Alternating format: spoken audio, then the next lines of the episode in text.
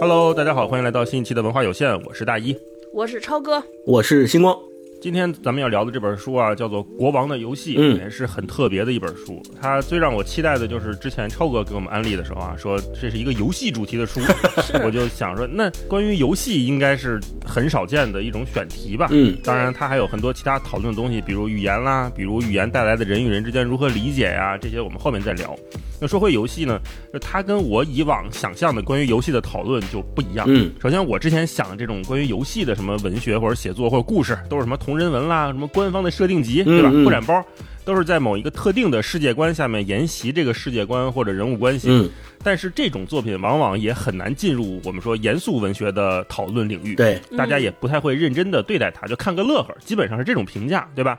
那就这就会势必带来一个影响，就是如今少有作家还会在意、重视或者去思考这个游戏和文学的关联到底是什么。嗯对我们老说游戏是第九艺术嘛，对吧？那很多我们认识的、熟悉的，甚至很多玩过的游戏也都非常的优秀。对呃，里边有大量的艺术艺术价值啊，人文历史的沉淀都有，甚至有靠游戏来修复这个历史古迹的也都有，是吧？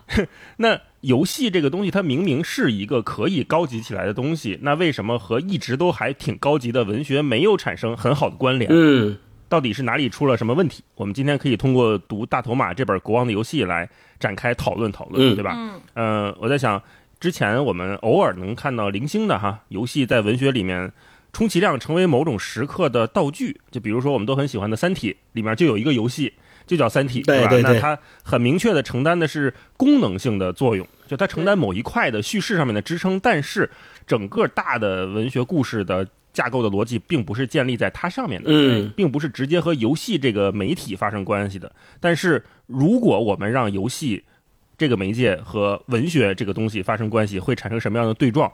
我觉得在这个前提下一起来读《国王的游戏》，就是一次及时的回应哈。这个及时，一方面是说文学之于游戏，或者游戏之于文学相互之间的关系是什么；另一方面，我觉得所谓的及时性，也是我们所有人，包括咱们三个看这本书的时候，很多时候都会会心一笑的书。对，就是因为它里面写了太多非常非常及时的、非常近的东西，甚至就是贴着我过去我们三年的生活写，里边有瘟疫，有这个抑郁症的蔓延，有人工智能，有权力争夺。嗯看的时候，你都觉得好像并不是什么隐喻，而是直接沿袭了过去三年那个魔幻的世界观。从这个角度讲，它又有点像游戏。嗯，就是我们过去三年，大家都觉得过得云里雾里的，都跟过游玩游戏似的。所以今天我们就来聊聊这本书哈，《国王的游戏》。那首先开头我们先讨论一个热嘴话题哈，就是最近玩的或者关注的一个游戏是什么？它吸引你的点是什么？呃，先让超哥来说说吧。嗯最近关注了哪个游戏？持续关注的也行。我这个话题其实特难说，因为我不是一个玩游戏的人。嗯，这个话题是给星光设计的，一会儿让他对对对。是的，是的，是的。哎，我是前两天有一段时间看大家都在各种疯狂玩塞尔达。我还挺好奇的，那个米娅给我介绍过塞尔达，它有一个东西特别吸引我。他说这个游戏就是大家可以做各种各样的任务在里边儿，就你不是非要升级打怪，你说我就是想当一做饭的，捡一锅，我每天在那儿做饭的也 行。对是我说哎也，行。这哎游戏特好，我思思考一下我自己为啥不爱玩游戏，就是一到开始有那种关卡要设定完成任务，对我来说就压力贼大，嗯我就、哦你会对我紧张吗？会，然后还有嗯特强的挫败感。就我我其实是一个特早就开始玩游戏，就是那种从小时候那个红白机就开始入场玩游戏。嗯哎，在更早应该是那俄罗斯方块，那肯对对对对对。，是的，是的。还嗯还上课玩拿文曲星玩俄罗斯方块，有段时间眼都要瞎了。就我什么游戏都玩过，但就玩不长，为什么？就是因为赢不了，就很生气。嗯啊，最后给自己弄得没有任何娱乐属性，没有任何提供娱乐上的功能，最后给自己气的都憋的不行，然后就不玩游戏了。所以，当别人跟我讲，哎，塞尔达是这样的，我还挺希望试试的。OK，那后来试的效果怎么样呢？我没事呢，我就听听你哦，们。没事呢，我，没事呢，没事呢，我就觉得哇，好好复杂，还买盘，还整那些的，还没开始。我听听你们俩玩的怎么样，给我一些反馈。我感觉这么著名的哦游戏，你们俩得说吧。嗯，哎，我之前在那个闲聊，还有跟毛书记聊的时候，其实说过这个事儿，就是我嗯特别想沉迷塞尔达，但是王就是一直玩不进去，嗯，为啥？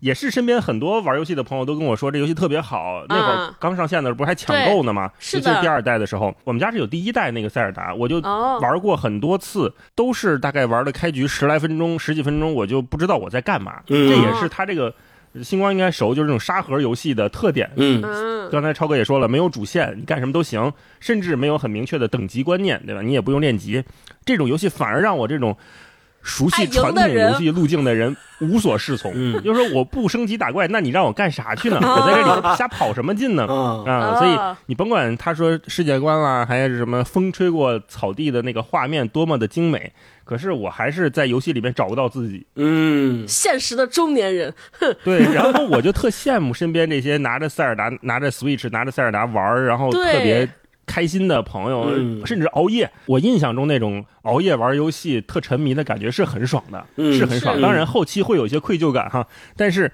当下是很开心。可是我一直最近都没找到那种感觉。嗯啊、哦所以我就想说，问问你俩有没有这种啊？星光，你星光说说，那你你有没有？嗯，要说熬夜玩游戏，就是咱们在聊电影那期的时候，我不讲过，我上大学的时候跟宿舍舍友一块儿，夜里的时候去网吧包夜，他们都在那儿玩可以对战的游戏，因为我不参与那个游戏，韩国电影啊对，所以我只能看韩国电影。我是对那种即时战略类，即是空，我对那种即时战略类的游戏其实不是那么感兴趣，因为。用游戏圈里面的一个说法慢，对，就是手残，就是玩不了。别人别人点都特快，我他妈点不点不了，就老是打不过人家。我连那个热键都记不住，你知道？就买装备摁这个加 B，我就老老摁不住，我说什么来着？什么来着？换这个买什么来着？然后就被大家唾弃。对，什么冬梅，马什么梅？就跟超哥那感受一样，因为你手残，然后老玩不过人家，每次都输，每次都输，后来你成就感就没有了。那我还玩它干嘛呢？就没意思了嘛，就不不跟他们一起玩即时战略类游戏。后来我就渐渐的开始自己培养自己，就是玩单机类的，然后也不跟他们联网，就自己玩自己的。哦，我最早接触游戏的时候是当时还没有那种联网的网吧，我不知道你们去过没有，就是有一个比如个体自己开一个小门脸，然后里边放了八台八到十台电脑，它不联网，就但是呢，它电脑上装了好多游戏，什么星际争霸呀、红色警戒呀，我就在那个电脑房里面第一次接触到了《仙剑奇侠传》，然后我就开始爱上了这种、哦。这个品类的游戏，所以我一直特别喜欢的都是 RPG，最近也在玩一个 PS 四上面的 RPG，是日式的 RPG，叫《星之海》，就它讲的是也是一个冒险故事，有点像英雄之旅，就像咱们读那些小说一样。哦，英雄之旅，你说是个游戏还是个类型啊？类型对，有点像我们啊经常读小说的那种英雄之旅类型的小说一样。呃，就是一个哦小孩儿，然后他从小就被告诉你说你将来会成为一个英雄，然后就慢慢培养培养，然后打打大怪、打大 boss，随着他的成长，仙剑奇侠是不是？对，有点那个意思。《仙剑奇侠传》也是一个英雄之旅，是，所以我特别喜欢哦这这一类的游戏。最近也正在玩这个，而但是我呃这两年的一个游戏的倾向就是我特别喜欢那种。复古的就不是画面越好我越喜欢，反而是可能像素风的，就是那种回到八比特、十六比特哦那种像素小人的那感觉，我特别喜欢那种画面越糙越喜欢是是是，就主要是玩它的那个玩法和它里边的那些对白啊、台词啊，游戏设计者的那些设计。就当你会发现很多游戏设计者他在游戏里面倾注了很多心血和设计了很多，呃，咱们现在叫彩蛋也好，还是它的特别的设计的东西。当你发现它的特别设计的时候，你就跟它之间形成了一种奇妙的互文，有点像我们读小说。我们读一篇小说，作者在这小说里面想表达的东西，你 get 到了，你那个点一 get 到，你跟作者好像就仿佛形成了一个时空连接，心有灵犀一点通。啊明白对，跟自己玩游戏也有这种感受，所以我最近在玩这个《星之海》，还挺喜你会。跟着这些制作人玩吗？比如什么小岛秀夫啊这些？啊，会，呃，我再往前三年，小岛秀夫出《死亡搁浅》的时候，我不是从头玩到尾吗？当时是沉迷了，但是我没有熬夜，因为在游戏界又叫送快递模拟器，它里面也有也有像大老师说的，放进了很多。设计师他想通过这个游戏表达的世界观、价值观，他有很多这种文学上的东西、神话上的东西会放在那个游戏里面一起表达出来哦，就相当于有点像咱们今天读这本国王游戏，它每篇文章里面有对现实的关照，有跟现实的关联，还有很多他想表达的这些隐喻也好、明喻也好，都放到他的那个文章里面。游戏也是，游戏设计师相当于也是在创造一个世界，那文学家、小说家也是在创造一个世界。所以我觉得今天我们读这本书，可以从游戏跟文学这两个方面来一起探讨一下，嗯，特好。嗯，嗯。好，我们今天就来聊聊这两个游戏的 两个世界的对撞。来，超哥，刚才说起来游戏，我想跟大家说一个我玩游戏特特有意思的经历，是嗯。有一次我我们在杜比的一个朋友喝大家喝完酒去去去那儿感受他的影院，然后他说我给你们感受一下拿拿杜比玩游戏，你知道吗？在杜比私人放映厅接上了那种游戏，那游戏叫啥我忘了，反正就是画面之精良，是效果之炫酷，你感受一下，有人给你打枪是从那个对那个环绕声道的某个声场过来。啊，但无奈三个人都太次了，你知道吗？就是一抽去就死了。是你们在玩儿是吧？嗯，对对对，他说街上哦让、让我们自己体验一下，说就是在这种这么厉害哦，的环境下，疯了？是是是，那个画面开机的时候，不是每个游戏前面都有一个特别好的那种三 D 动画嘛？整个玩游戏体验最爽的就是看人家这动画，不能自个儿上手玩儿 跟看电影似的出去就死了，出去就死了。后来我发现这玩游戏还是得赢，就是光嗯不赢，光体验不行，在这么好的视声效效果之下，老死也不好。对，它毕竟是一种互动艺术嘛。说到这儿，大家也可以留言跟我们说说哈，就你最近在玩哪一款游戏？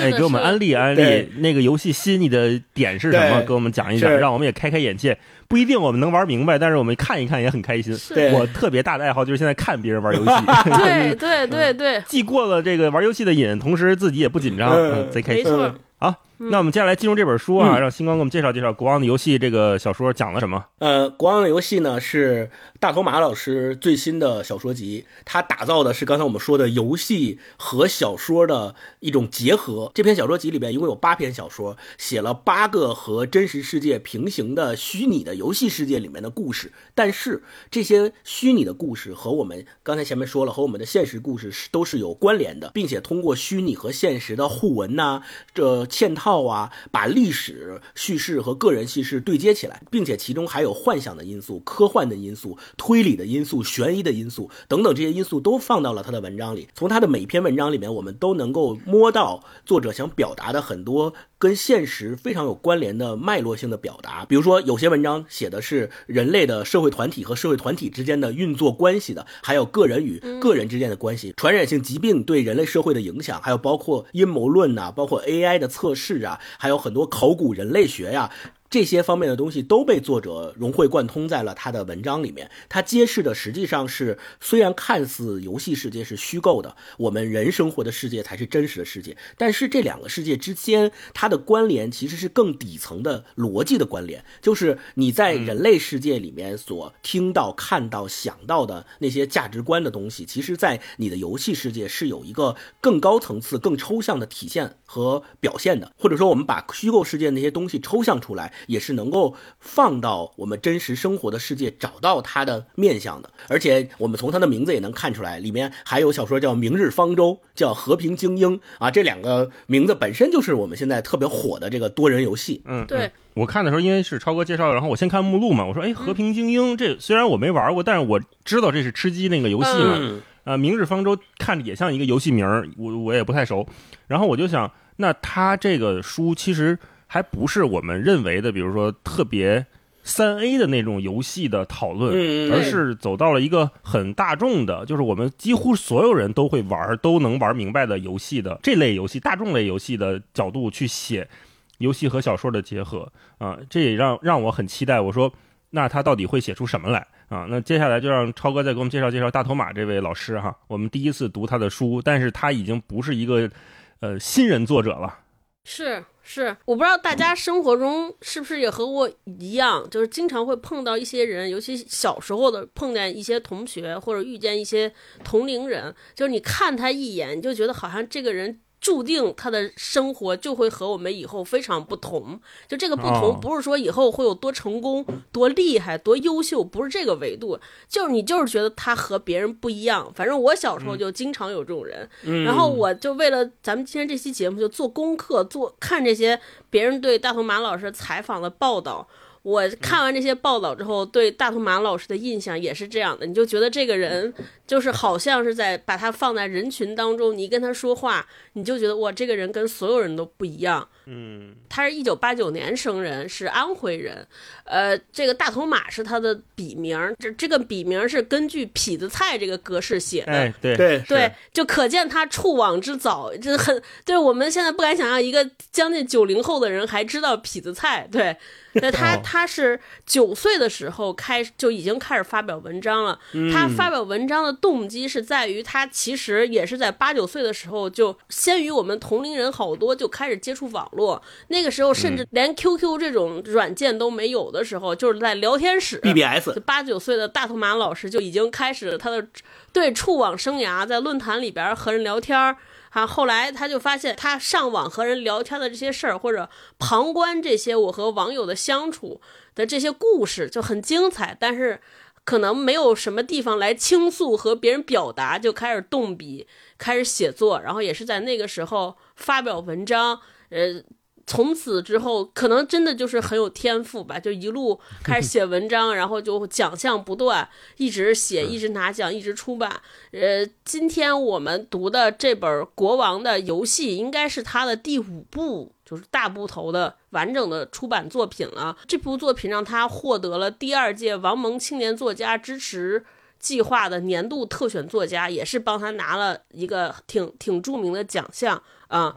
就对，而且他的写作过程真的很有意思。他的写作过程经常就是那种体验生活，我不知道是不是这个体验生活在现在作家圈里边是不是还很常见。我们之今天我们听的体验生活都是听演员在说，这个大头妈。他的写作过程就会体验生活，呃，他去刑警队实习，呃，就看人家怎么审犯人，怎么办案子，法医怎么解剖尸体，他就把这些自己实习和看的整个过程写出了那部非常著名的《白鲸》，也是入围了平遥国际电影节的一个奖项，就很有可能我们未来会在大屏幕上看到这部《白鲸》的作品。然后他也去医院工作过，后来还去特别著名的这个南京红山动物园也去体验生活。可能我们未来也会看到一部他写的和动物相关的作品。嗯，对。他在医院实习的那段时间，我觉得最好玩的就是他那个领导跟他说，唯一对你的要求就是不许给别人看病。是 是是，对对对，是是是。嗯对，然后还有就他自己的那个，他本身是学心理学出生的，啊、然后他当过编剧，也当过产品经理。后来我就明白，哦，为什么它里边有这么多游戏？可能确实是生活当中有一部分和咱们现在人的生活特别贴近。就比如他也不爱上班儿，就他特别著名的是 GQ 对他那个人物专访，说一个十年不上班的人如何确认自己。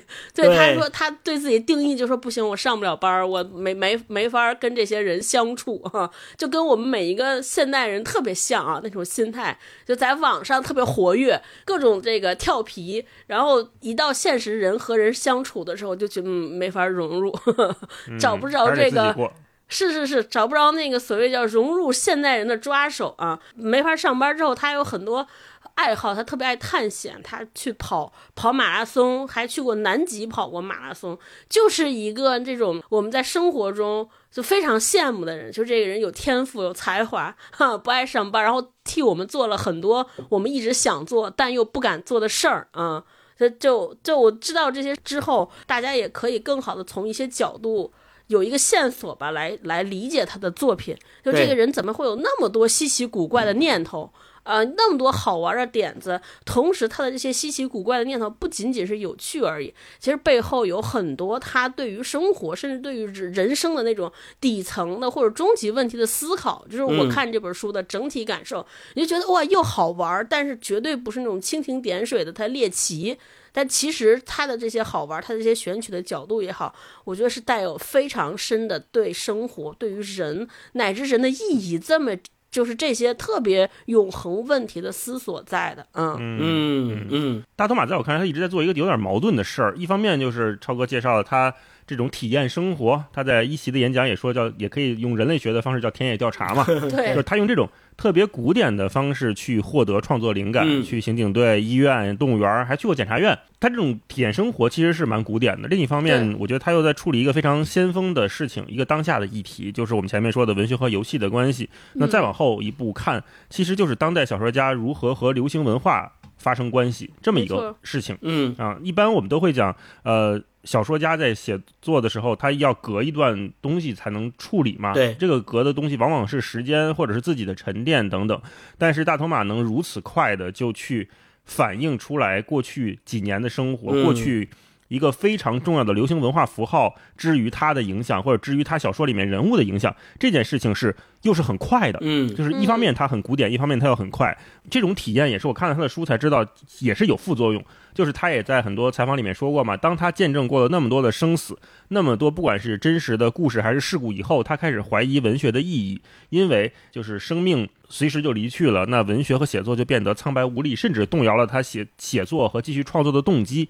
这种摇摆对于一个创作者来说，其实是蛮致命的。嗯也是一个非常关键需要克服的问题。那当然还好，就是他后来解决了这个问题。当然，这其中他也有过一些精神上的困扰。我看他的演讲里面有一段我很感动，就后后来好在他好起来了，因为通过捡回来的一只泰迪啊、也是一个挺感人的故事。简短截说就是。他在警队实习的时候捡了一只小狗，然后帮他这个小狗养养病治病治好了之后，就把这只狗带回家，每天遛狗。当然，这个狗还有一些后遗症，呃，狗最大的问题就是每天拉不出屎来。他和他妈妈每天最大的任务，他们全家最大的任务就是让这只狗拉出屎来。拉出屎来之后，所有人都很开心。然后他每天在遛狗，尽管这个狗每天走的是同样的一段路，可能我们想象就是小区里面吧，就随便走一走，但是这只泰迪每次都像第一次发现新大陆一样那么好奇。嗯，用大头马的原话是说，这只狗虽然饱受折磨，但是从来没有丧失过对生活的热情。嗯于是嗯我决定要好起来，被治愈了我就真的好起来了。对，哎所以，在这个过程当中，我们看到一个小说家他个人的成长也在其中。嗯那说回处理当下这个事儿，就一方面他有这种呃偏古典的执着和耐心，另一方面，我觉得他如此贴近的去写当下发生的事情是很难的。就是我们每个人都在其中能找到接口，这也意味着每个人都能迅速的评判你写的到底怎么样。嗯、那我们在读这本书的时候，也能感觉到他在里面想放。呃，或者是释放了太多太多的元素在其中，尤其是第一篇《国王的游戏》里面，它几乎就是建立了一个世界观。那在这个世界观，它又是一个短篇小说的体量，能不能很好、恰当的处理，并且让作为文学爱好者的读者能在其中享受乐趣，嗯也是一个很有挑战的事情。这不是一般我们说写一个故事、写一个刑警队的破案故事那么只给的让读者有逻辑去进入的东西，反而是让读者有更强的挑战或者是迷茫感啊、这是每个人读起来感觉可能都不一样。嗯嗯，对，呃，刚前前面超哥也介绍了，大头马这个笔名实际上是他模仿当年特别流行的痞子蔡给自己起的。另外一个说法就是他小的时候因为头特别大。所以经常被爷爷奶奶抱着到处去跟邻居什么去展示，然后他那些邻居看见他以后就说：“哎，你看这雷头，雷头就是他们安徽那个地方的一种方言，意思就是大头。说你看这大头，所以对这个身体特征就成了他的一个外号，所以很多人都管他叫大头。叫的时间长了之后呢，他他就给后来给自己起名的时候就起了这个大头，然后那个马呢是他妈妈的姓氏，所以他现在的笔名叫大头马，是也有这么个一个来源，就还挺有意思的。嗯，而且前面大老师介绍，还有包括超哥说，他是一个对生活体验特别执着的人，甚至于十年不上班就是为了到各种地方去体验那个不同职业，然后不同环境的生活。首先，对体验生活有特别强烈的需求的人，一定是第一，先是一个特别好奇的人；另外一个就是他进入这个生活之后是特别敏感的人，他能够从不同的生活之间发发现他们的异同，然后并且用文学家的眼睛，用小说家的方式，能够把它变写下来，把它变成我们现在看到的一篇一篇的文学作品。这个我觉得是非常厉害的。我记得在他接受采访的时候，里面写到一个细节，我很喜欢，就是他去这个红山动物园，跟这些动物园里面的师傅们一起去照顾动物的时候，他们动物园里有一个专业名词叫丰容，丰富的丰，容貌的容。所谓丰容是什么意思呢？他说，丰容就是在圈养的条件下，怎么去丰富动物们的生活情趣，满足动物的生理和心理需需求，促进这些动物呢去更多的展示自然行为。动物正常来说是生活在这个非圈养环境下，大自然、大草原、大自然，所以在大自然、大草原的情况下，它们各种觅食啊、求偶啊，这些都是自然表现出来的行为，不需要什么人去触动和推动。但在动物园这个圈养环境就不行，有些时候动物它就没有办法表现那种自然环境的自然行为，就需要人呐去专门的想办法给它营造一种环境，让它在这个环境里面去表现这个行为出来，所以这叫丰容。然后他当时就是做动物的精神文明建设。对，所以他当时说了一句话，他说。我想，我到处体验生活，也是为自己生活的丰容。一下子，这种小说写作者的敏感度就体现出来了。嗯，是的，嗯是的，嗯，好，那我们聊完大头马的这个写作故事，我们来说说这本书哈。这本书和我们之前看过的，我刚才前面说的同人文啦、游戏相关的这些文艺作品应该都不一样。嗯，那我想问问你俩，在这里面提到的这些游戏，有的可能是咱玩过的，有的是咱不太清楚的哈。你对这里面处理游戏或者游戏在其中的展开方式有没有什么印象深刻的地方？就是大头马到底是怎么处理游戏这个议题的？超哥，嗯，其实我们前面一直在说游戏啊，就可能、呃给要给这些还没有读过这本书的听众朋友们解释一下，就这里边他大头马老师涵盖的游戏的面儿很很广，除了像吃鸡呀、这类型的大型游戏之外，它其实还有什么桌游、卡牌类游戏，比如说国王的游戏，讲的就是我们以前玩的那个天黑。对，天黑请闭眼。就我看那个时候，感觉这个两两个有点像。另外还有一些是他自己营造出来的一些游戏，并没有一个，比如说大家打开一个画面，进入一个端游或者页游里边的这么一个特别切实的场景。对对对，所以我在读它的时候，我一开始跟你们安利的时候，其实我还没看过这部书，我完全就是被前面这些老师们，比如说葛飞老师啊，就很多厉害的文学大家都特别喜欢他这部作品，写了很多推荐语嘛，我就被这个吸引了。哎，我就很好奇，说看一下。当我真正打开这部书的时候，哎，跟我想的完全不一样。我以为他会写游戏，就跟我们以前想象的那种，比如说，好，我是一个玩家，就就特别像我们看的那个电影叫啥来着？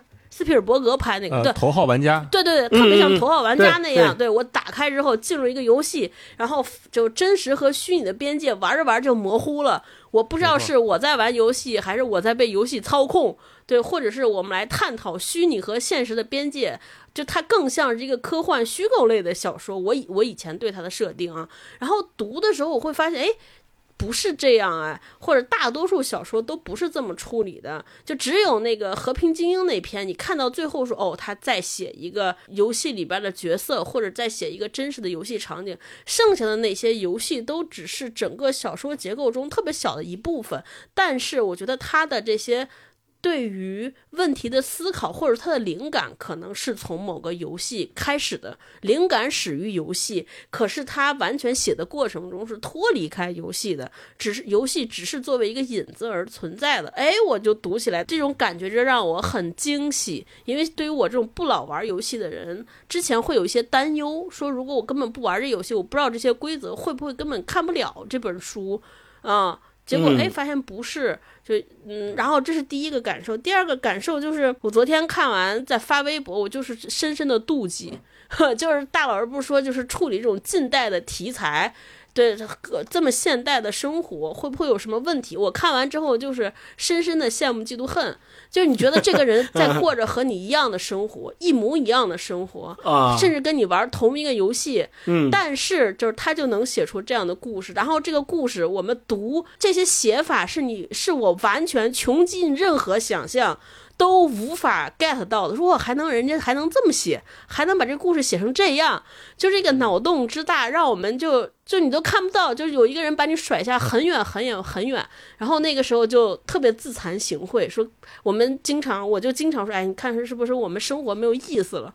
怎么活成这样？但是看人家这样，就觉得说，你看跟我跟你在一样的世界，过着同一种生活，经历同一件事，人家就已经写成作品，而且写的这么有趣、生动，引人思考。然后看完之后就，就整个人特别 emo，深夜 emo。嗯嗯，嗯，你们俩呢？对。星光呢？就是因为我之前其实也看过类似的，根据游戏的设定和价值观去写的那些同人文，呃，尤其是有一本书，我现在印象都很深刻，叫《命运注定的空间》。就当年有一本杂志叫《大众软件》，然后《大众软件》里面有、啊对哇，这真是时代的眼泪啊！我天哪，当年有本杂志，好心酸呐。大众软件里面有一个栏目叫“游戏剧场”，这个游戏剧场专门每期刊登的就是这些读者的来稿，读者们自己写的这些游戏同同人文。《命运注定的空间》这本书就是有一年他把这些同人文里面好的把它攫取出来，然后集合成了一本书，公开出版的。就那个书里面写到了很多我们现在想起来也是。当年的那些游戏，像什么《大航海时代》《星际争霸》《盟军敢死队》哦寂静岭都是这些游戏他们改编的同人文。我我在那个书里面读了很多这样的文章。除除此之外，我也读过一些，比如说像写这个主题医院这个游戏的同人文，他就是讲说我成为了一个主题医院，我成为了一个医院的院长，我怎么管理我这家医院，是通过游戏里面的那些设定和功能去管理这个医院。他是写这么一篇文章，所以就是典型的咱们说游戏同人。哦，哎，星光说这个，我特别想寻找一篇文章，就是当年我在大软上面看到的同人文，是一个作家是写《生化危机》，因为《生化危机》是我一直年轻时候特别喜欢一个 IP，、嗯他写《生化危机》是从一个科学研究员、一个普通的科研工作者的角度来写的。哦那个人是好像写了一个日记，因为我们知道《生化危机》里面有很多大量的什么日记啊，就作为游戏的道具嘛。嗯他还原后边的一个人写这个日记，直到他最后变成丧尸被咬，他一直在记日记，记录他自己身体的变化。嗯嗯呃，然后我记得最后一幕特别精彩，他说我现在好像已经意识不清了，我非常饿。然后现在有一个穿着呃漂亮短裙的女士朝我走来，我只想在她雪白的脖子上啃上一口，嗯嗯就知道是那个女女主角吉尔要走过来了。对对对，她马上要被杀了呃但是现。在那个文章我找不着了，我也不知道那个名字叫什么。如果有知道的朋友告诉我一下，好不好？我特别想回去再看看，或者把链接发在评论区。妈呀，我们跟你我们跟你说，我们这个节目真的要变成中年人听的节目了，连 看的杂志都是，我的妈呀！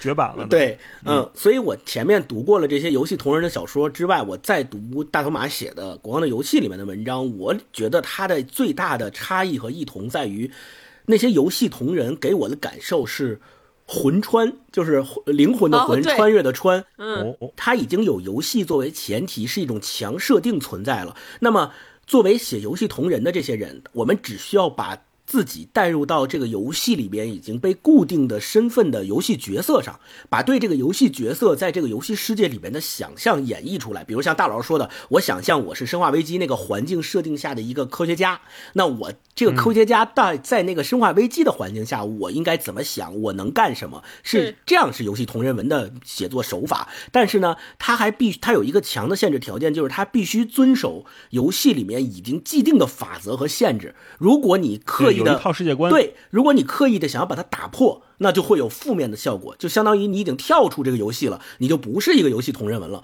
但是大头马的《国王的游戏》里面的这些文章，我认为它更多的是比它更进一步，它是投射，它不是魂穿，不是我把我自己的灵魂穿越到过去成为里面游戏角色，而是我把我现实当中的很多价值观、故事和连接投射到游戏的角色里面，然后这个投射也是双向的，不是不只是现实往游戏投射，也有游戏往现实投射。它是呃，把游戏里的角色身份和现实世界的身份相当于一枚硬币的两面，它是互为表里的，既可以把现实世界的思维和价值观带到游戏里突破和改造。游戏的限制，也可以把游戏里的那些通用的规则运应用到现实的世界，形成对比。就这里面既有相同，也会有不同，它会造成游戏跟现实世界二者之间的模糊化。就有时候我读大头马的文章，就会感觉到这个到底是说的游戏里面的事儿，还是说的现实里的事儿，有点像。咱们以前说庄生晓梦迷蝴蝶，到底是我梦里变成了蝴蝶，还是我本身就是个蝴蝶，我做梦梦到自己了？对，就是它会有这种效果。嗯这个就让我想到了一件事儿，就是刚前面说到的魂穿那种类型和投射这两种类型，其实也很像咱们说的戏剧的表演里面对一个角色的诠释是什么样子的。就我觉得魂穿是非常基本功的初级的要求，是学院派的。比如说一个毕业生，他从北京电影学院或者从中央戏剧学院毕业之后。他的基本功就是拿到一个角色之后，他得能快速的理解和快速的进入到这个角色。张三李四王二麻子，他得分得清楚他要演的人谁是谁，这个是基础的。但是我们说一个真正的实力派的有演技的，或者说咱们现在叫老戏骨的那些演员。他是不能把自己局限在魂穿这个水平上的，他一定要演出投射来。所谓的投射是什么？他是不是要驾驭这个东西？就就是投射，就是咱们说经验人的理解，对经验的东西。他对这个角色的理解就不仅仅是说这个角色在那个剧本里面是什么样子的，把它演出来，而是要结合他自己的生活经验。这个说说白了，其实就是他既得能进得去这个角色，他又得能出得来。比如说，咱们说同一个演员演同一个戏，演同一个角色，但是他相隔十年和二十年，绝对是不一样的。就这个差别就在于这个演员他多出了二十年的生活经验，他知道自己怎么把自己的那些。二十年的生活投射到这个角色上，然后他也知道怎么把这个角色再投射到自己身上，这个是投射的概念。我觉得特别像大头马在《国王的游戏》里面的文章里面所提、所写到的这种，所以这个其实是他跟我们前面读过的游戏同人文最大的不同。还有比如咱们现在说好多年轻演员演戏的时候总是批评嘛，说你面瘫是吧，扑克脸、僵硬，说你这演什么角色都跟一个人一样，说你演他跟他这俩角色没区别。为什么没区别？就是因为他只会。那个魂穿的那个技能，就是他只能把它带入到那个 no no no，我觉得那都魂穿都没有魂 魂穿好。对对，就是根本没有摸到那个所谓角色投射之间的那个关系，他也没有找到那个现实跟虚构之间的那个关联。所以我们说，从戏剧表演里面也能看出来这两者之间的区别。那投射显然是。更高级的，就是它考验的不单是对虚构的世界、游戏世界里面的概念，要有一种高度抽象化的总结。你比如大头马的这个作品里面有很多都是高度抽象化的，比如他杀人游戏里面，他都能把杀人游戏里面的那些角色，把它分别对对应到现实世界里面的这个社会团体里面的各个角色，对吧？我觉得这是特别厉害的。而且最后要说的就是。他之所以能写出这种投射感，其实是和他坚持体验生活这件事情是完全分不开的。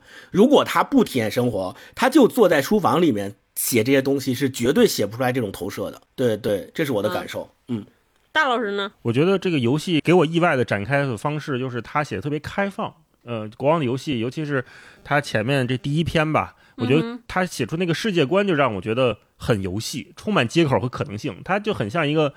很像玩玩塞尔达，它是一个开放的黑盒游戏，你在里边干什么都行。当然，这对读者也是一个挑战，就是我们很难找到那个主线是什么，因为我们很容易分神。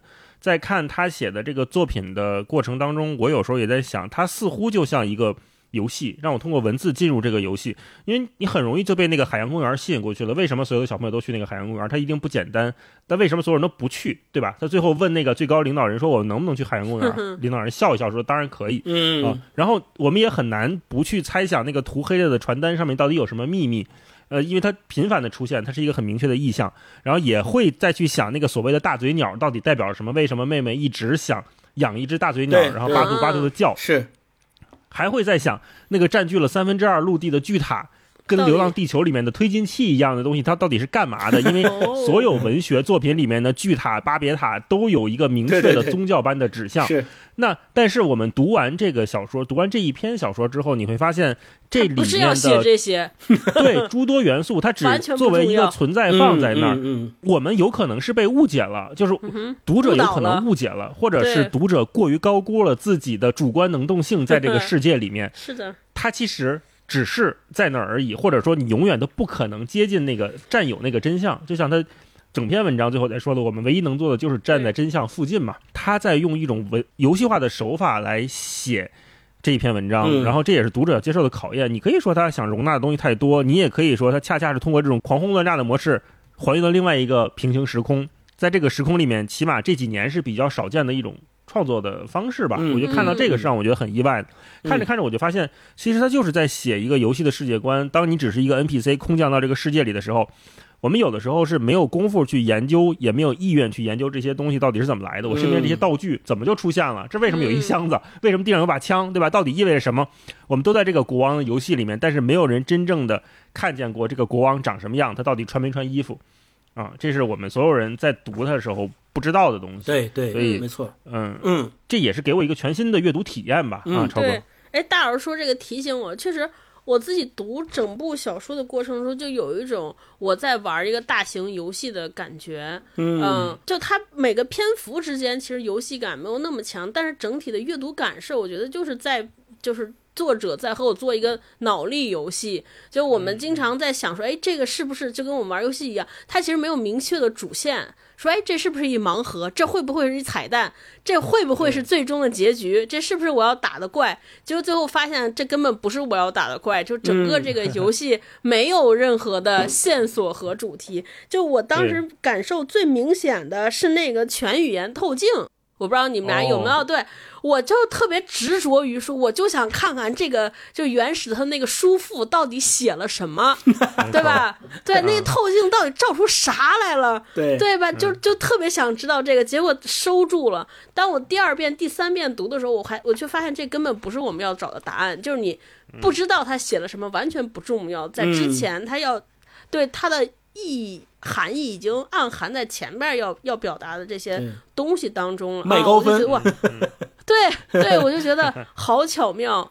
对，另外我自己感受，我不知道你们俩读完什么样，你们觉得他想表达什么？我读完这个有一点点什么样的感觉呢？就是我觉得他在探讨很多人和人之间，就是在在找人的关系，就是人和他人的关系，我和过去和现在的关系，或者说人和未来的关系。就探讨完之后，我觉得他有很多我们读那种科幻小说的共通的。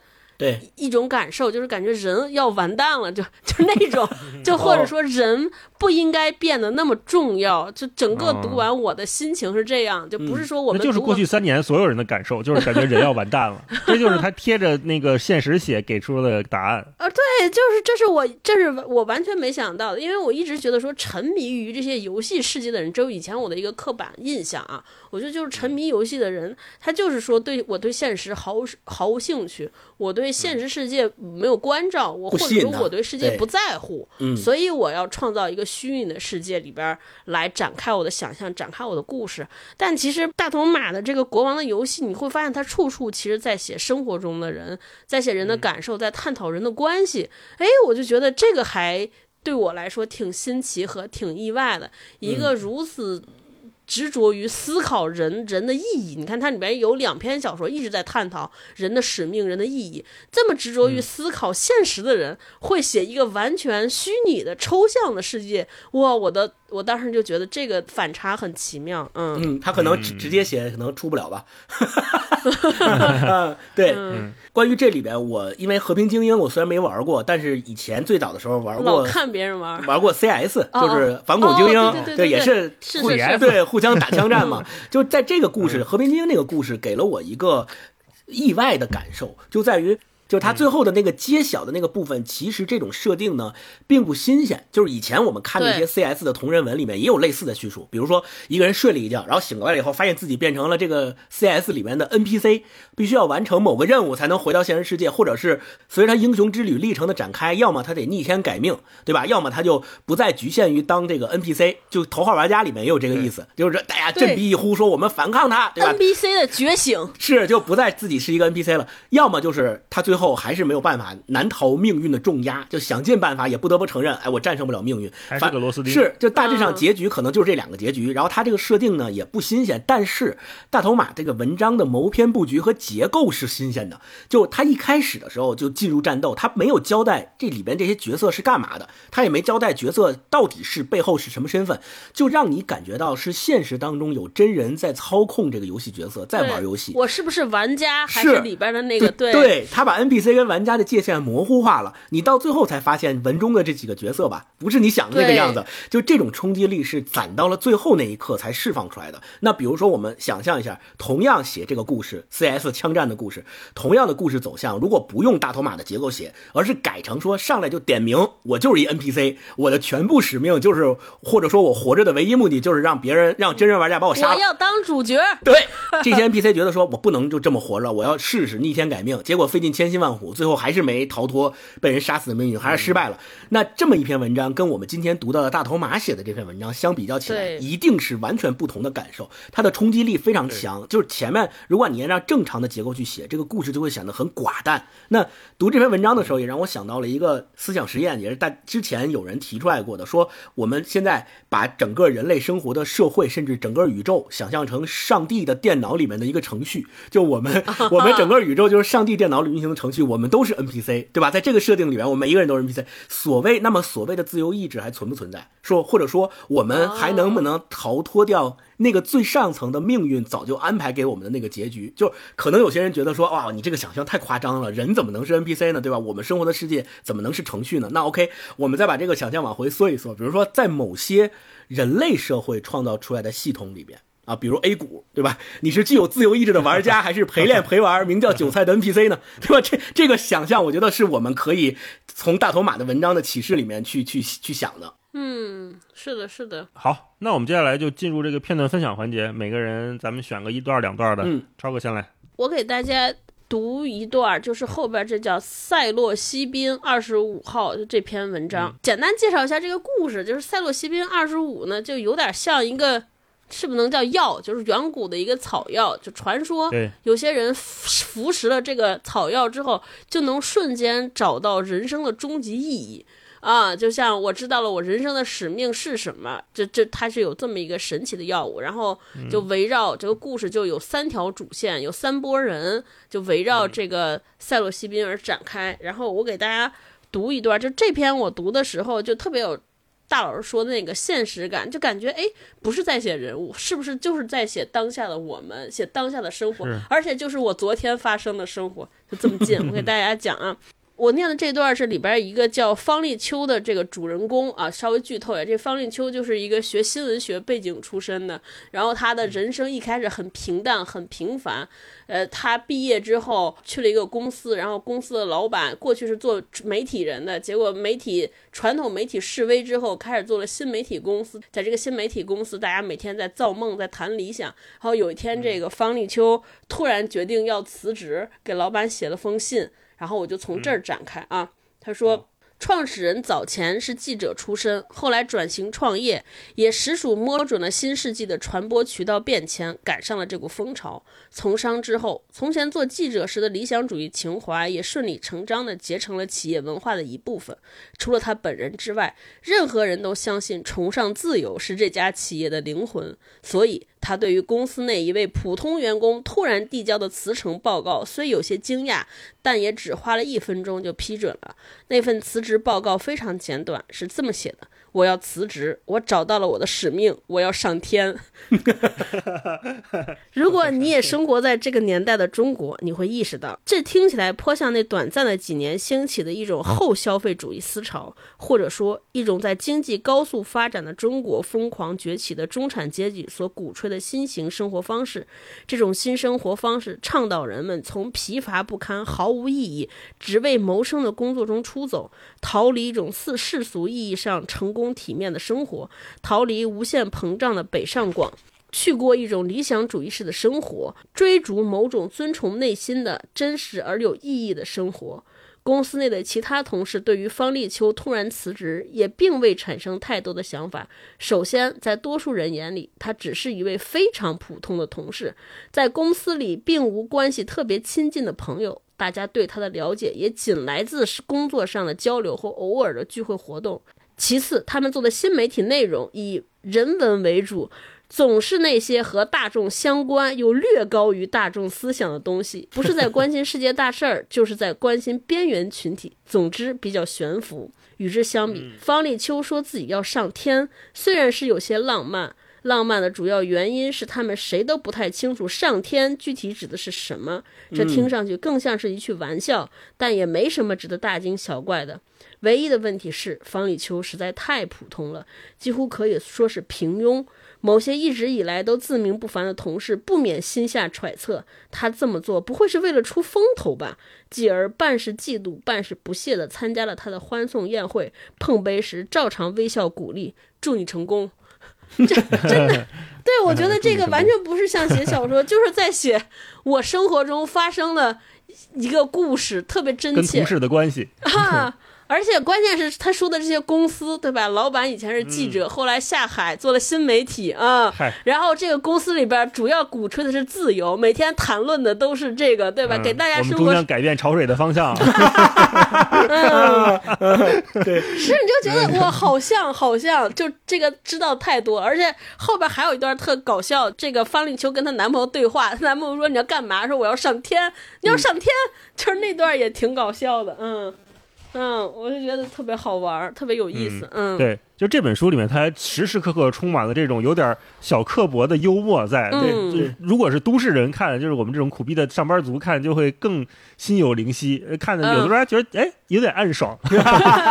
对是是是，没错来，星光来一段。哎星光，我来一段，就是他在《明日方舟》这篇文章里，《明日方舟》他讲了一个研究传染病的这么一个故事。在这个研究传染病的过程当中，然后他跟他的父亲，也就是他的养父之间发生了一些观念和理念上的差异，然后两个人选择了不同的道路。其其实他们的初心都是为了拯救人类，但是他们两个最后选择的道路，其实造成的后果是不同的。然后两个人的价值观体现出了差异。嗯，哎，你要说一下这个传染病传染的是什么？这个也是很有时代意义的。是的，是的，这个 对这个传染病传染的就是抑郁症，就是当你周围的一个人抑郁了，他就会把这种抑郁症传染到你身上，于是，在短时间之内，大家都会被抑郁症所困扰。是这个抑郁症困扰的结果是自杀哦，不是大家所认为的，可能就是心情不好一点，然后荡一点什么之类的，不是，它严重后果严重到他甚至可以为抑郁症自杀。这种特殊的传染病也是会。这个死人的啊，在这个文章的设定里面，然后我来分享这一段，就是跟我们现实特别有关联的这一段啊。他是这么写的：他说，幸存者并非只有我一个，近千人的游轮最终确认被感染者占百分之八十，死亡者占百分之三十。我并不是其中最悲惨的，被灭门的家庭有好几户。可不管一个家庭中死了几个人，对那个家庭来说，无疑都是无法承受的剧痛。亡者的尸体除了部分用于解剖研究病毒的性状外，大部分被直接送去流动的焚烧舱集体高温焚烧，他们的名字也被集体刻在了一块高大肃穆的墓碑上，待遇与英烈无异。虽然他们对这场瘟疫并无贡献，这种姿势体大的做法为胜昭示此场灾难残酷的意义。对此，家属们虽感无奈，却也没有反对的理由。等我们下了船，上了岸，才知道这场瘟疫不仅爆发在船上，而是一场全球灾难。每个国家都尽可能调动了所有资源去应对这场危机。一块块墓碑被立起，无数个残忍的故事隐藏在那些冰冷冷的数字底下。人们不敢去追忆，不敢去悼念，在劫后余生的一点点庆幸中，努力将这段记忆从脑海中抹去。失去的三年，年纪轻一点的第一次意识到，他们度过的二三十年和平盛世仅仅是历史上的一段偶然；年纪大一些的，没想到在经历了战争、资源紧缺和社会巨变的动荡之后，命运又一次将他们安插进了一场旷日持久的飞来横祸之中。当然了，我就不做过多的解释了。我想大家读到这一段，一定都会都，对心里边一定都会有很多很多共鸣和想说的话。好，你们两个都分享了两段非常现实的，我分享一段有点超现实的啊，就是呃，我很喜欢的《国王的游戏》这篇小说的开头，就它呈现的这个世界观，大家可以感受一下。二十年代之后，街头渐趋寂静，我们逐渐失去与大陆的联系。父亲失踪了，母亲整日以泪洗面，妹妹还小，自一岁那年去过一次海洋公园，便沉迷上了巨嘴鸟，一类开始绝迹的生物。不断有声音的碎片通过无线电波钻进我们的耳郭。运河的那边正酝酿建造一座巨塔，那座巨塔将十分巨大，无穷高深。塔的底部将覆盖大陆三分之一的地表。大迁徙会在塔的第二层竣工后开始，人们将分批有序地进入塔内，开始新生。被覆盖之后的地表还算是地表吗？妹妹问。这时她已经五岁，快到上学的年纪了。她从母亲的收藏里找到一件古董。脚踏缝纫机，用它学做针线缝补，试图造出一只他想象中的巨嘴鸟。我不知道该怎么回答这个问题，只是告诉他应多出门走走，而不是留恋脑海中的事物。那时我已经意识到，我们或许会是最后一批见过陆地的人。怎样才算是真正的地表？泥土或岩石是它最贴近的样态吗？铺上沥青或石砖后，还能称其为地表吗？若离地有二十厘米，我们还算生活在地表上吗？海洋又算什么呢？哪怕过了许多年，妹妹已经成了一位熟练的缝纫工，我们获得了进入塔内的资格券之后，我仍然无法回答这些有关土地本质的问题。二十年代中期，大迁徙的传闻逐渐确凿，人们如星火般重新出现在街上，我对此毫无察觉。三年来，我跟随一位尼日利亚人生活，做有关低端贸易全球化的研究，驻扎在他店铺所在的同一间大厦，记录他每月货物的进出口差额、访客的数量、商品的变化。我应该比街头吵嚷的年轻人更早有察觉，我们正陷入无可救药的封闭。嗯，我没有，我只是浑浑噩噩地打发日子，和所有人一样浑然不觉。那时人们还不清楚海平面上升、冰盖融化和气候变暖已经不可逆转，误以为覆灭城市的暴雨只是很偶尔。嗯我先分享这个嗯嗯这就是我前面说的，他给出了一个非常丰富的世界观，一下让你降临到这里，你甚至无暇顾及身边到底哪里是需要注意的东西，嗯嗯好像哪儿哪儿都叮了当当的支离破碎，好像什么事情即将发生。这也是我们所有人在当下或者在这几年之后的生活上的观感，就是我们好像需要在意的东西变得越来越多，越来越不可控。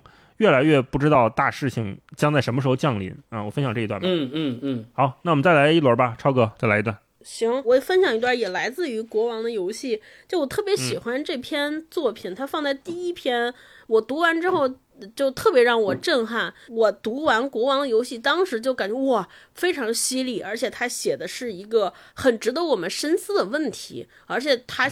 嗯甚至可以用勇敢来来讲，他其实在讲说人和人组织的关系，甚至是不是有政治的意图在里，就是就是他在写政，是不是在影射政治？政治本身是个嗯什么样的游戏？权力是什么样的游戏？我觉得这这个都有写到，我还觉得挺对我来说还挺攻击的哦。分享一段这个，亚当是故事里边的，也是一位男主角吧。他说，呃，前住亚当的那天，他已经三天三夜没有吃喝。从狱中出来后，他四处飘零，无处为家。解禁以后，他每天以竞选日结束后一地的垃圾作为救济粮，掰掉肮脏的部分，便是一顿簇新的佳肴。夜晚来临后，他就睡在我三岁前住过的桥洞底下，以由不同竞选人丢弃的锦服缝制而成的被褥驱寒。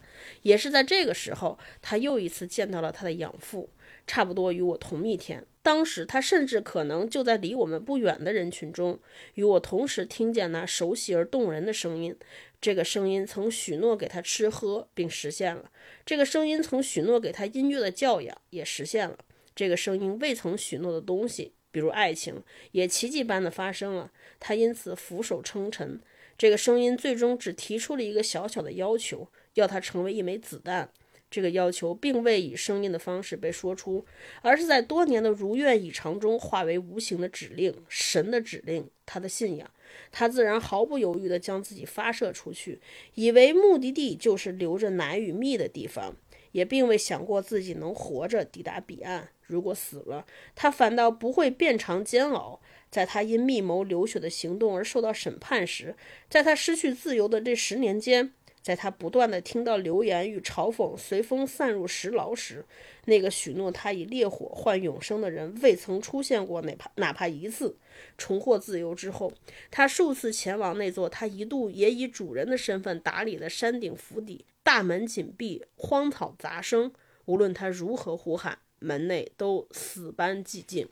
对我就读到这段的时候，就觉得呃，哎，还挺，就内心非常的为之一一沉。尤其还有这个小说的在后篇，就是他这个主这个男主角又一次去到一个去到这个这座荒原里边，看到大家在玩亚瑟王的游戏的这个这个时候，大家就是说说完天黑请闭眼，对吧？杀手请睁眼。突然发现全桌站起来所有全人对全是嗯杀手的时候，嗯那个哇，我当时觉得天哪，嗯，这可能就是有些是我们不知道的嗯，真相吧。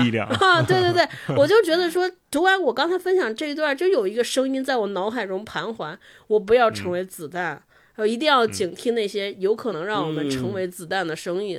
是嗯是，对，警惕那些曾经给你美好承诺的人，也不一定是真的。嗯，是他有可能只是想把你发射出去。对那亚当就是一个被遗弃的子弹壳啊，就是当他被发射过之后，他就没有意义了嘛，嗯他只能靠吃捡别人的剩下的东西过活。嗯被人当枪使了，对。嗯。嗯，好，嗯那星光来一段。我来分享一段，这整本书里面我最喜欢的一篇，实际是那一篇 A 只是一个代号。那一篇他讲的也是杀人游戏，对，因为以前我也跟朋友在线下一起玩过杀人游戏嘛，八人局，然后大家都对这个游戏很熟悉，而且我们也可以看出来，大头马应该确实很擅长玩这个游戏。它里面有很多对话呀，都是玩这游戏的时候这真实对话，比如说我是个民以上的身份，对吧？这个大家 玩过的就知道说这个是怎么说的，对吧？然后有很多黑话，对，有很多这个梗和很多黑话都会非常的熟练。那我分享这一段，就是他在这篇文章的一开头就。呃，用这篇文章里面的那个角色来讲杀人游戏是什么，然后在他讲的时候就是虚实相间的这个感受啊。哎，我突然想说，这回头这书做营销活动就应该让大头马带着大家玩杀人游戏，可以可以，对。对吧？直播杀人游戏，对，嗯 对，嗯，然后他是这么写的，他说我只是个小角色，辅佐 A 的在场，配合他的笑话控场，说穿了，我就是个捧哏，一位非常低调的捧哏。如果不是特别关注我，你甚至不会注意到每次 A 说完一句机灵话，那个捧哏的声音是从哪儿发出来的。当然，表面看是这样，只有一个最为低调的人才能扮演好一个杀手，站到游戏的最后赢得胜利。那句话怎么说的来着？去掉所有的可能性，剩下的那个看上去哪怕再不可能也是真相。是的，真正的凶手往往是看起来最不可能的那个。A 的存在只是为了掩饰我的存在，我才是那个心思缜密、逻辑严密、冷静淡定的高手。绝对的赢家，这么说你就信了？哈哈，我只是在开玩笑。你在想什么？这是随机决定的杀人游戏。我和 A 不可能每次都同时抽中杀手，也就不可能总是搭档。一旦进入游戏，我们很大概率不知道彼此的真实身份，搭档、对手或只同为水民都有可能。不过有一点我没骗你，A 的存在只是为了掩饰我的存在。心思缜密、逻辑严密、冷静淡定的，也确实是我。近视八百度，从小我就知道自己没有扮酷的戏份。人生在世，不得不心思缜密。对，后面还有，你看，就短短的这几段，它中间就有很多虚实相间的转换。一开，他前面说完一段之后，说这么说你就信了吗？我只是在开玩笑。其实真相是什么？后面又会反转，说这么说你你你就信了吗？其实也不是，其实真实是什么？他就不断的在这种反转之中，带着你进入到这个本身就。不知道对方是什么身份，只能靠猜测、靠隐藏、靠伪装来主打的整个的游戏的进程。那我为什么特别喜欢这一篇 A？只是一个，是因为读下来之后，我发现它是一个三层嵌套的结构，就非常写的非常的严密和精彩。它的三层嵌套结构是什么？第一层是最简单的杀人游戏，就是八个人玩了一个八人局，这个游戏本身是假的。是闹着玩的，是寻找快乐的一个游戏，这是第一层。第二层是什么？你会发现这个杀人游戏不是单纯的杀人游戏，是背后有人用这个杀人游戏来做赌博。玩这些杀人游戏的人在。这个局里面都是赌注，而且这一次他们玩的赌注很大，是人命来做赌注，输了的人就会死掉。那这个时候，在第二层的设定里面，这个游戏就不再是假的了，它是真的，是不顾死活的，是为了成为最后的胜利者要不择手段的。然后第三层是什么？第三层是，最后你会发现参与这个杀人游戏的不是真人，都是 AI 程序，它就又变成假的了。即使他第二层里面的那个真的被杀死了，他也不是真的人被杀死了，只是 AI 程序被杀死了，所以又变成了一个假的游戏局。那这篇文章的亮点在于，这个三层结构里面它藏着一个内核，这个内核从头到尾都是真的，就是开发这些 AI 程序的人类，他想要从这些 AI 中通过这个杀人游戏筛选出来的那个目标是什么？就像养蛊一样，我们说最终找出那个能成功突破。情感型逻辑游戏的 AI，就是说，这个 AI 他们希望找到一个 AI，为了自己的情感可以不达成那个最后胜利的目标，他们要找这么一个 AI，突破游戏规则的 AI。这个突突破就对人类而言，就像咱们开发出 AlphaGo 一样的那个科技里程碑的重大突破。那我们再往下细想啊，结果是什么？结果是这个。文章里面的主角，他最后确实成为了那个突破情感型逻辑游戏、突破游戏限制的这么一个 AI，但是他的突破是没有按照人类给他设定的路径突破的，他为了友情突破的。人类本来给他设定是为了爱情突破，他没有，他为了友情突破了，于是他的命运是被人类销毁了。理由是不能让人工智能有自我情感的意识，否则下一步就会发展出自由意志，就不受人类控制了。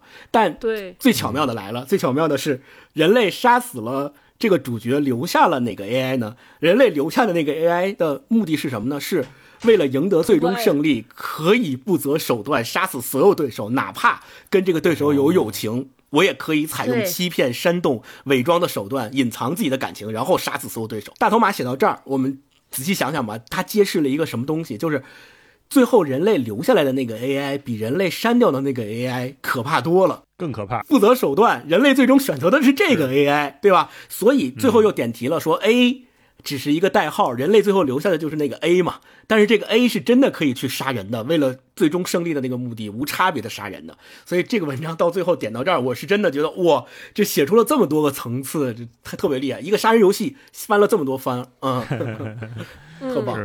大老师来一段，嗯，我最后来一段《和平精英》的开头，这也是嗯开头。我之所以选这段呢，是因为呃，虽然我没有玩过这个游戏，但我知道这个游戏是一个节奏很快的、很紧张的，所有人下应该是落地之后立马就找装备，就开始互互相干的这么一个游对戏。对对对对，但是在它的这个开头呢，我觉得好像时间变慢了，它就像有一个缓释胶囊一样，让我带入到这个游戏里面，开始能看到周围正在发生什么。这个往往是所有的玩家或者玩游戏的时候你无暇顾及的，嗯嗯，有呈现出来的截然不同的速度感啊。对开头是这样写的：第五千八百六十三次，我被一把 M 四射死，但眼下我们运气还不赖。落地之后有很长一段时间，布鲁斯不见踪影。我们都以为他命丧于降落失败，挂在了哪个烟囱顶上，或是被松柏上结出的锋利冰柱贯胸而亡。这种死法虽然罕见，但不离奇，顶多有些耻辱。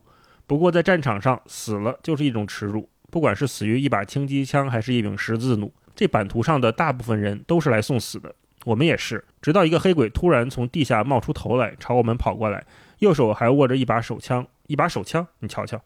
雪地上的脚步声咔嚓咔嚓清脆的响，一听就是个蠢货。电动理查在按下扳机的前一秒偏离瞄准镜，侧头大喊：“你还没死！”然后是一记震天响的枪声。嗯我循着声音望去，理查趴在酿酒厂主楼西面的屋顶上。你他妈有病啊！屈服塔踮脚站在原地跳，子弹贴着他的头皮划过，我闻到了一股轻微的焦味儿。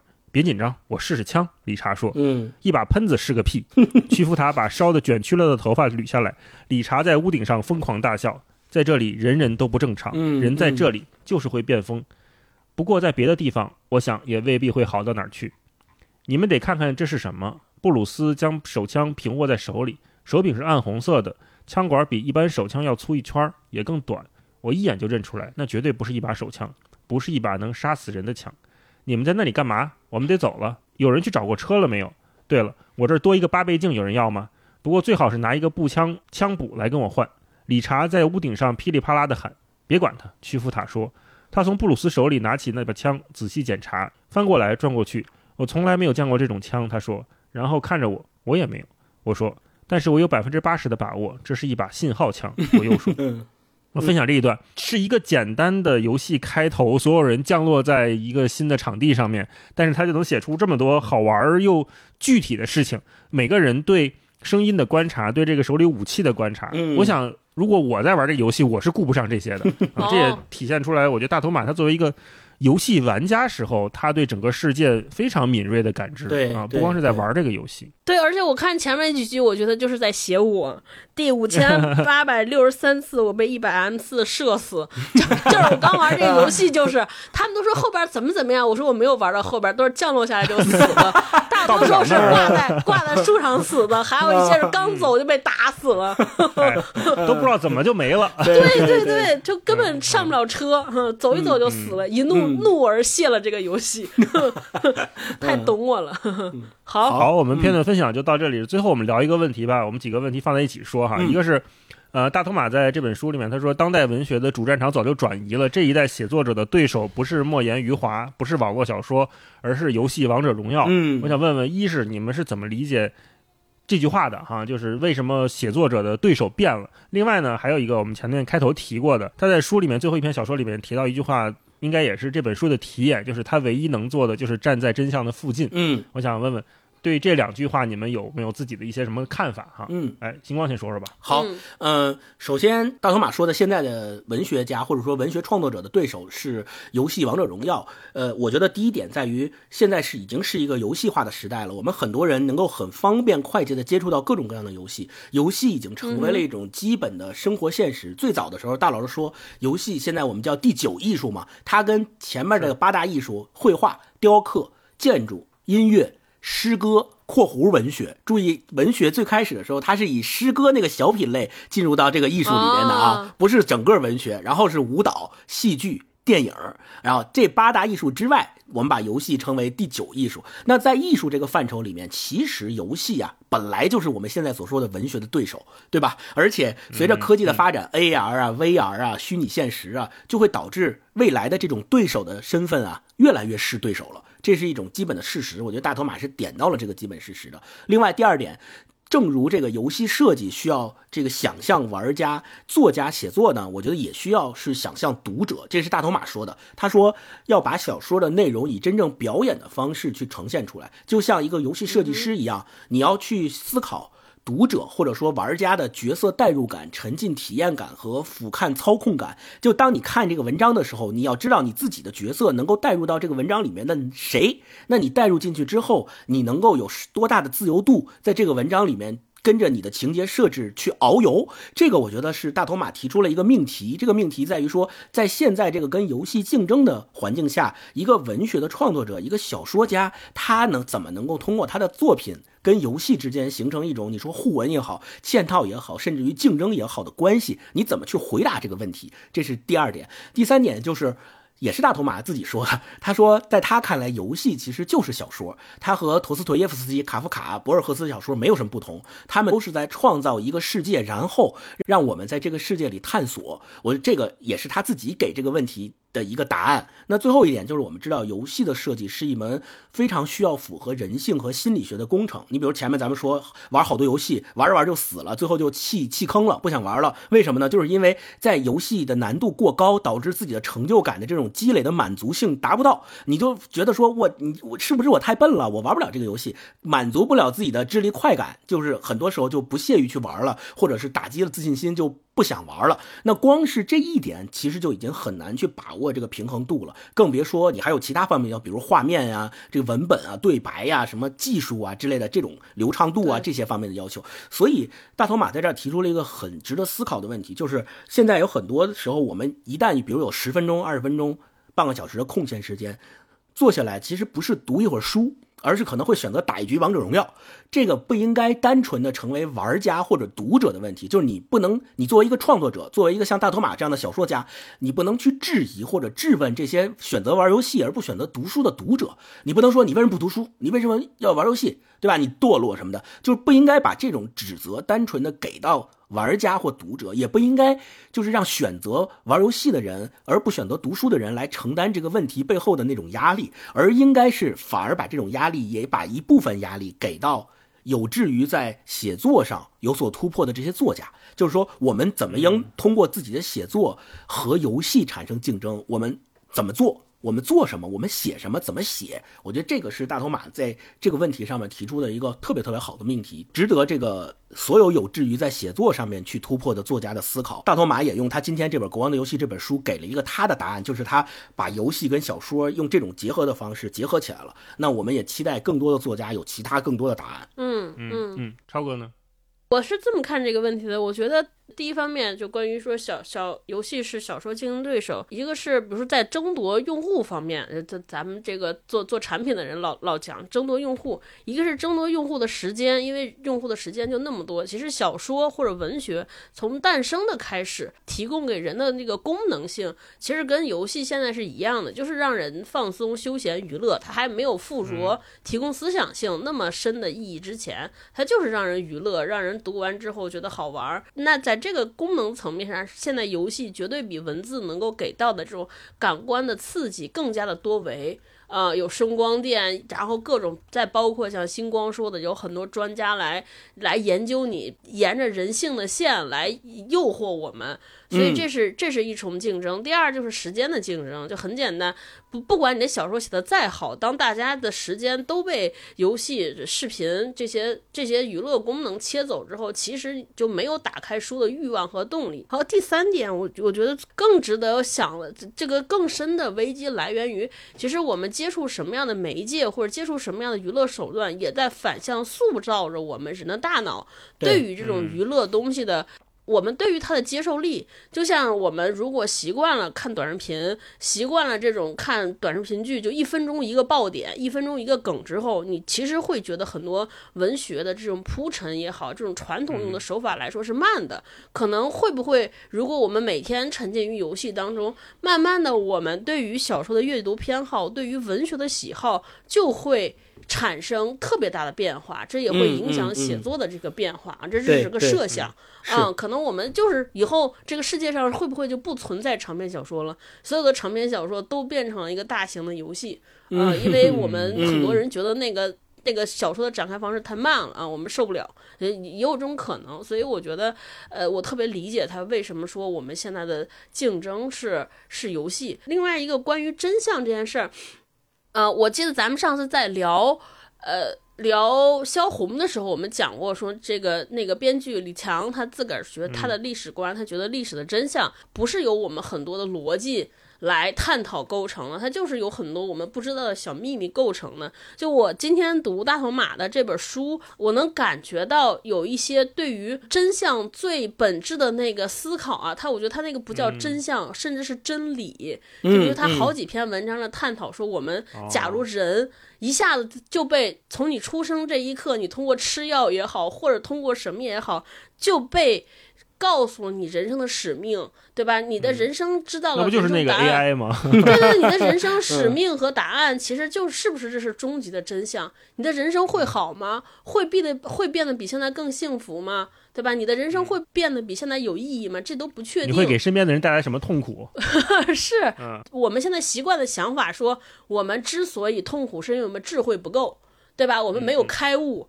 我们看不清生活，洞悉那一切。是的，是的，是的，我们理不清人生的意义，所以我们活得痛苦，对吧？然后我们认为真相是不是就是那个开悟瞬间？是不是就是一些终极的智慧和意义？结果小说里边给我们呈现了好多，你就是知道了真相的意义，你真的就会好吗？也不一定。嗯嗯，没错。你看那个刘慈欣那个《朝闻道》，就是那些科学家们知道了宇宙的奥秘之后，就纷纷都自杀了嘛。是，这里边写的也是，对吧？就那个很多人，就那个对这个语言学家也是。还有这个对吧？语言学家知道了发明出来这个语什么全语言透镜，对，看了一个之后也觉得活的就没有意义了。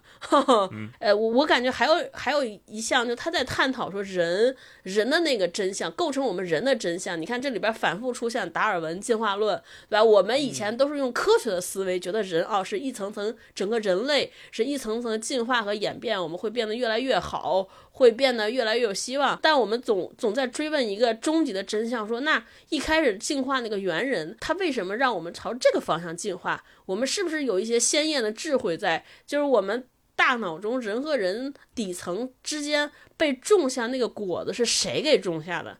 这其实是一个非常非常终极的一个思想，就是这个书里边称称称现为就所有万物底层的真理。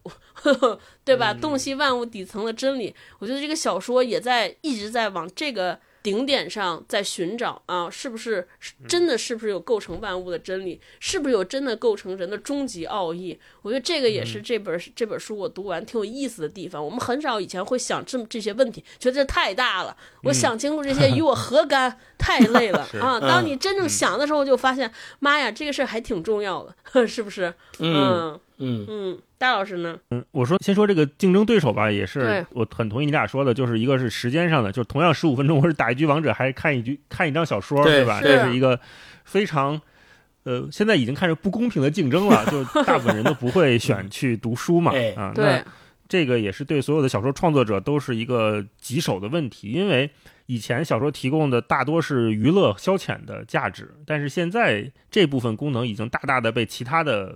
设备和科技来替代了。对，嗯，同时获得一个好故事，也不是小说独有的特权了啊。我们看电影、电视剧都能看到很多非常精彩的故事。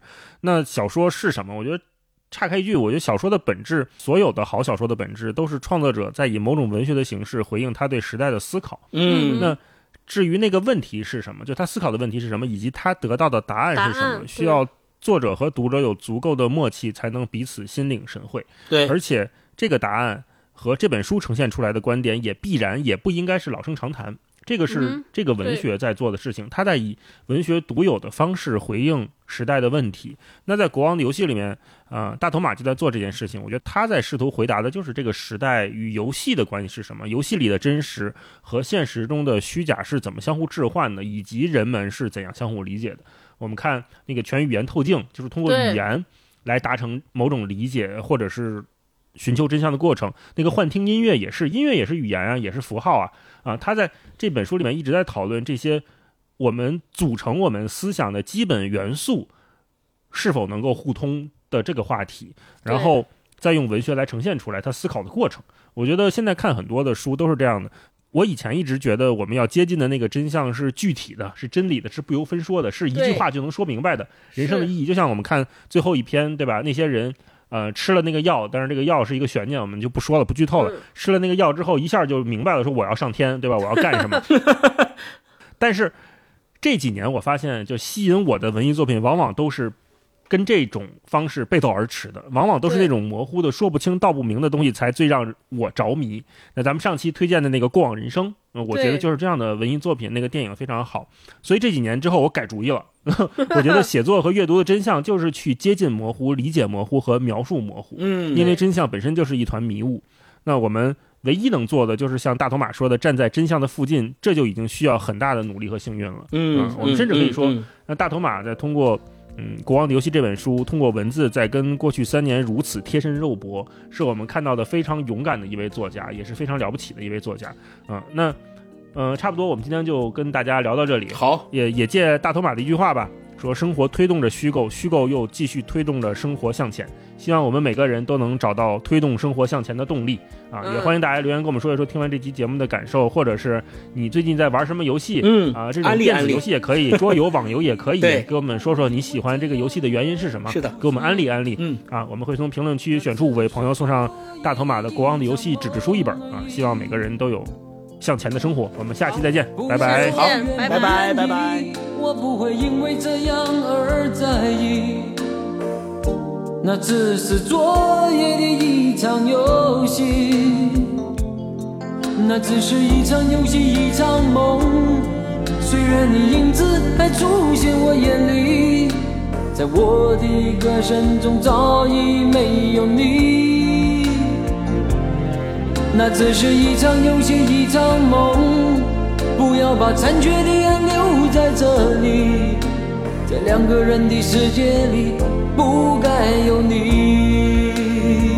哦，为什么道别离，又说什么在一起？如今虽然没有你，我还是我自己。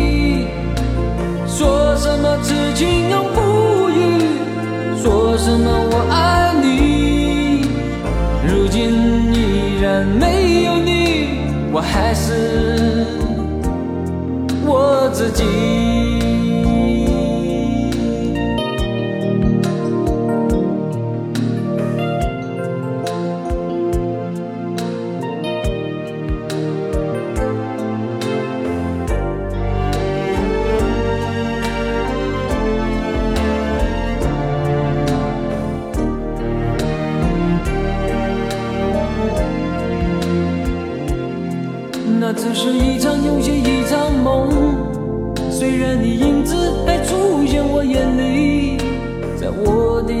生中早已没有你。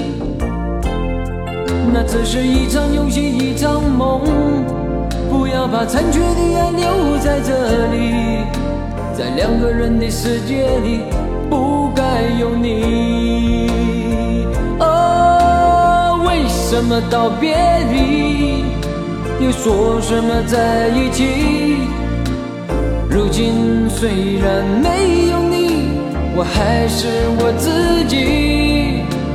说什么此情永不渝，说什么我爱你，如今依然没有你，我还是我自己。为什么道别离，又说什么在一起？如今虽然没有你，我还是我自己。说什么此情永不渝，说什么我爱你，如今依然没有你，我还是我自己。